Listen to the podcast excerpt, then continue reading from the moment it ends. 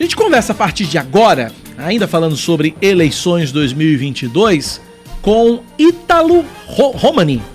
Ítalo Romani, ele é professor de jornalismo e é idealizador de um projeto chamado Bode Fatos.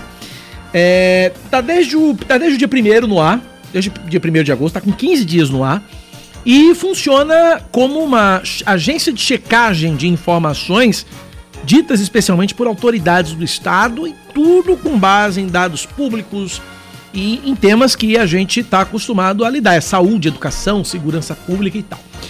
E aí, por que, que a gente é, chamou aqui o Ítalo? Porque o Ítalo ele analisou, a equipe dele analisou as declarações dos candidatos ao governo do estado no primeiro debate que nós fizemos domingo passado. E o pessoal parece que, Ítalo, parece que o pessoal andou errando, né? Andou, não, não andou estudando direitinho algumas coisas e acabaram escorregando no tomate, como diz o outro, durante o debate. Ítalo, bom dia, bem-vindo à Band News FM. Bom dia, Cacá, bom dia, ouvintes. É um prazer estar aqui. É, esse é um projeto que, mesmo que ele esteja no ar há pouco tempo, 15 né? Dias, né? 15 dias, mas é um projeto que eu tenho idealizado ele há mais ou menos dois anos né? Porque foi um projeto que eu. Como é que você teve essa ideia? É a primeira agência de checagem da Paraíba? Eu não sei se alguém estaria me checando aqui. Para fins oficiais eu não sei te dizer, mas eu acredito que nesse modelo né, de agência independente, eu acredito que seja a primeira. Eu desconheço alguma outra iniciativa desse tipo. É, por isso eu não sei, eu não posso dizer que é a primeira, porque senão eu teria que checar, mas acredito que sim. Mas é um, esse projeto, ele começou idealizado, é, foi um projeto idealizado pela Lupa e a Embaixada dos Estados Unidos no Brasil, que era o seguinte, você tinha que propor um projeto é, que Lupa, usa... Lupa, Lupa para quem não conhece, é uma, é uma das maiores agências de, de, checagem de notícias, ao lado do projeto Comprova, ao lado do, do, do Fato ou Fake do G1. São esses grupos que fazem análise de dados de forma independente, né? Exatamente, obrigado, Kaká. É, exatamente.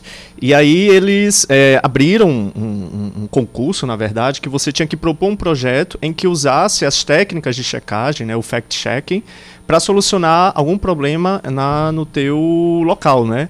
E aí foi quando eu propus a, a, a Fatos, né, que na época era um projeto, é, assim, como a Lupa ela trabalha muito com a questão de, de educação midiática, era um, um projeto que usava, por exemplo, o cordel, né, como um, um, um processo de aproximar mais com o, o, público daqui, né. E aí a gente ganhou esse projeto, foi o melhor projeto da região Nordeste, é importante salientar. E aí, com o financiamento que nós conseguimos esse ano da da Brage, né, que é a Associação Brasileira de Jornalismo Investigativo, de apoio ao jornalismo local, a gente conseguiu colocar o, o projeto no ar.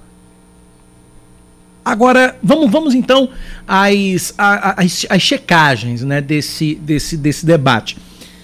Vamos fazer um, uma, de cada, uma de cada candidato para a gente começar? O que é que, em, em, em, em, ordem de. Como é que a gente pode classificar? da mais cabeluda para menos cabeluda? É, gente, é, porque assim, é importante mencionar que a gente precisa dar transparência e equidade a todos os, Sim, claro. os candidatos, né? Mas vamos de um de, um de cada, é, do seguinte sentido. Primeiro, qual é a fonte que você utilizou? Quais as fontes que você utilizou para checar esses dados? Bom, primeiro, importante mencionar que são dados públicos, né? O, a gente só pode checar frases que tenham contextos, fatos que podem ser comprovados, uhum. né? Por, por, base de dados públicos. Opiniões ou previsões são questões que a gente não, não, não tem como checar. Então, para dar equidade, a gente selecionou frases, né? É, foram muitas frases, né? Assim, então é um, é um trabalho muito extenso. Não é fácil fazer esse trabalho de checagem, né? É, mas a ideia é que a gente tentou selecionar duas ou três frases de cada candidato em que a gente conseguisse trazer é, diferentes etiquetas, uhum. né? dizer também que esses candidatos falaram muitas verdades, é importante mencionar isso, mas também trazer que houve informações ali em que são falsas, né? De acordo com dados públicos ou que precisam de melhor contexto, né? Às vezes um candidato omite uma informação, isso faz com que aquela frase dita precise de mais detalhes para ser compreendida. Então vamos lá, vamos trazer então a primeira, o primeiro erro dos nossos candidatos. Vamos lá. Eu vou seguir aqui só por uma questão de, né, de transparência, seguir mais ou menos a. A gente classificou meio por ordem alfabética. Ótimo, o, maravilha, maravilha. Ordem alfabética, vamos lá. Né? Por exemplo, a Dijane Simplício, do PSOL, né? Ela teve uma fala é, durante um dos debates que ela disse que o então candidato, né, deputado federal veneziano, tinha a, a, a, é, votado a favor da emenda 95, que é a PEC do teto dos gastos públicos, né? Uhum. Mas é uma informação falsa porque o, o veneziano ele estava de licença, né? Que isso foi em 2016. Ele estava disputando a prefeitura de Campina Grande, então ele não participou da, da votação, né? Da, da emenda 95. Então era uma, uma informação que a gente considerou falsa. Uh, o Antônio Nascimento, por exemplo, ele do PSTU, é, ele citou, né, que no Brasil tem 125 milhões de pessoas sofrendo com a insegurança alimentar. É uma informação que é baseada em, em, em dois estudos, na verdade. Então, esses estudos realmente dizem, né? Mas é importante mencionar que ele deixou, né, de detalhar que é uma estimativa, não é. Então assim foi base, é uma. Não é um dado fechado, Isso. É, uma, é uma estimativa. É, uma... é porque foi uma, uma pesquisa feita é, através de uma de uma pesquisa de, de opinião popular. Ele né? tratou como dado fechado uma estimativa. Exatamente. Então ele deixou de mencionar. Então não é uma informação falsa, mas sim precisava contextualizar melhor. E aí vamos para o, o, candidato João João Azevedo, João Azevedo, exatamente. Ele falou que o Estado tem o terceiro lugar em transparência nesse país.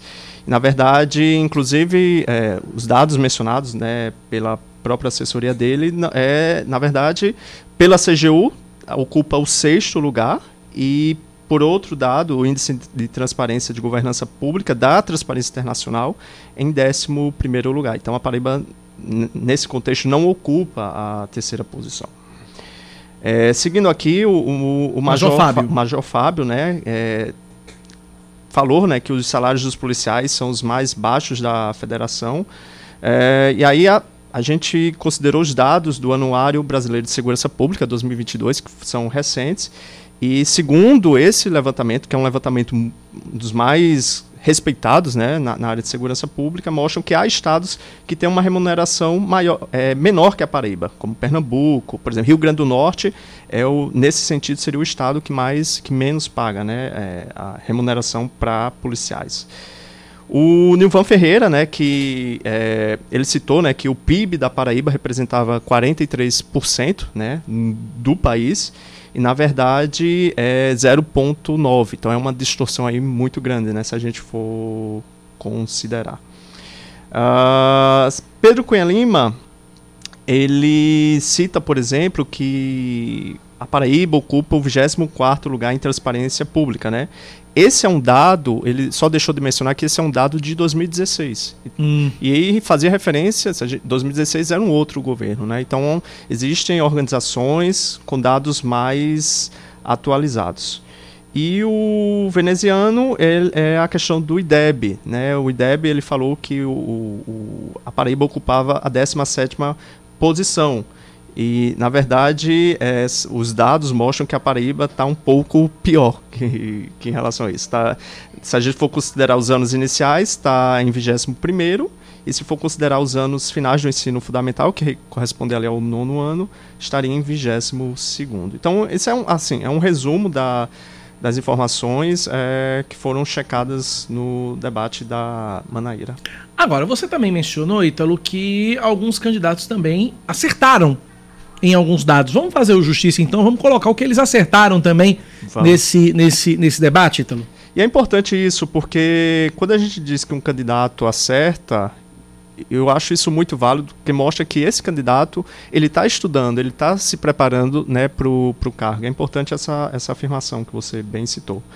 A Dijane ela acertou, por exemplo, nos dados de é, no número de gravidez na adolescência aqui na, na Paraíba, né, quando ela afirmou que se a gente comparar os números de 2018 a 2020, é, a Paraíba teve 1.370 meninas grávidas, né, abaixo de 14 anos. E esses são dados realmente verdadeiros.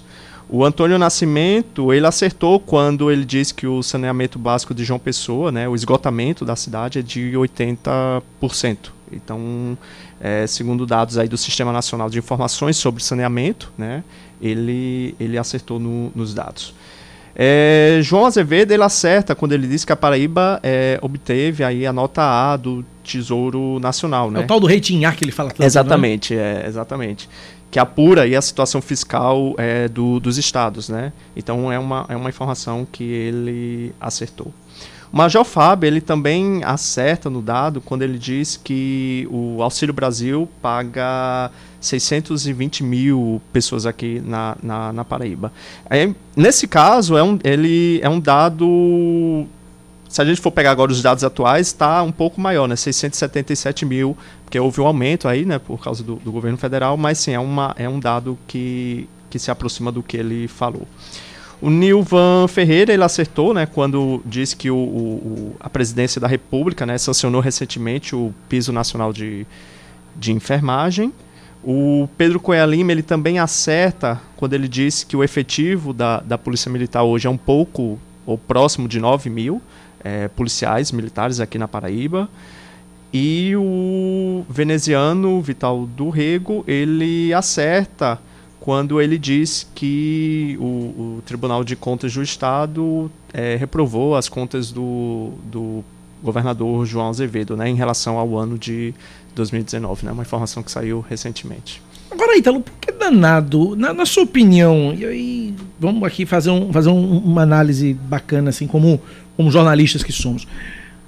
Na sua opinião, o que você acha que leva um candidato a cometer um erro tão. Alguns erros até primários, alguns erros até básicos de, de, de informação, num momento tão importante que é o debate, que eu acho que é o momento mais importante de uma campanha eleitoral, que é aquele momento em que o candidato ele está é, despido né, da, da, daquela, da maquiagem que a campanha eleitoral coloca no candidato, ele está ali, é ele o eleitor. É ele a câmera fazendo papel de eleitor. E é o momento em que ele deveria ser o mais transparente, o mais correto e o mais verdadeiro possível. Por que ainda assim tem candidato, na sua opinião, Ítalo, que, o, o, o que, que, ainda insiste em levar informação falsa? É desconhecimento? É, vou usar o termo da moda, é desonestidade intelectual? O que, que você acha, Ítalo, na sua opinião? Cacá, é, assim, do ponto de vista, fazendo uma análise mais é, criteriosa, não sei se posso falar. A gente estava acostumado sempre a qualquer pessoa falar, né, no debate, os candidatos e autoridades públicas, né, falar dados e a gente está acostumado, engolir. é, engolir.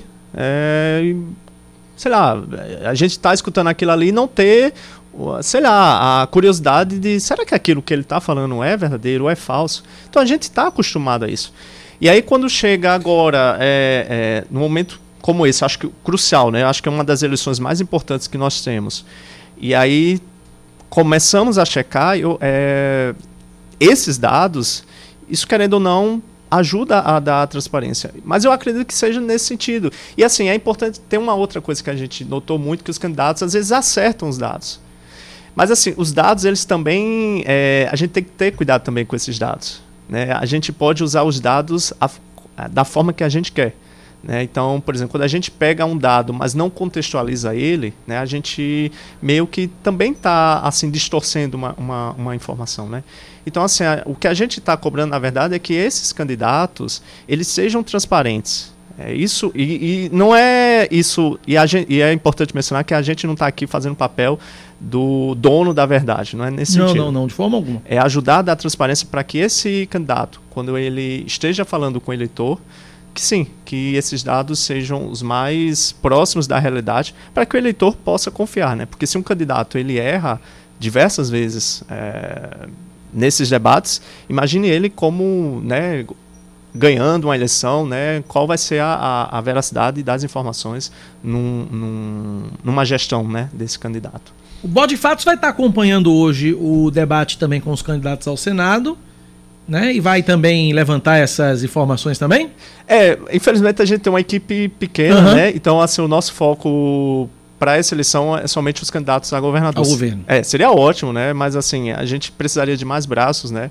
E o financiamento que a gente conseguiu, não, não, não, não conseguimos ampliar a equipe, né? Então, infelizmente. Mas aí você, né, ouvinte que está aí de casa, pode sim, numa informação que o, o candidato, né, no caso do Senado, falar, de você ir checar, colocar no Google mesmo, né?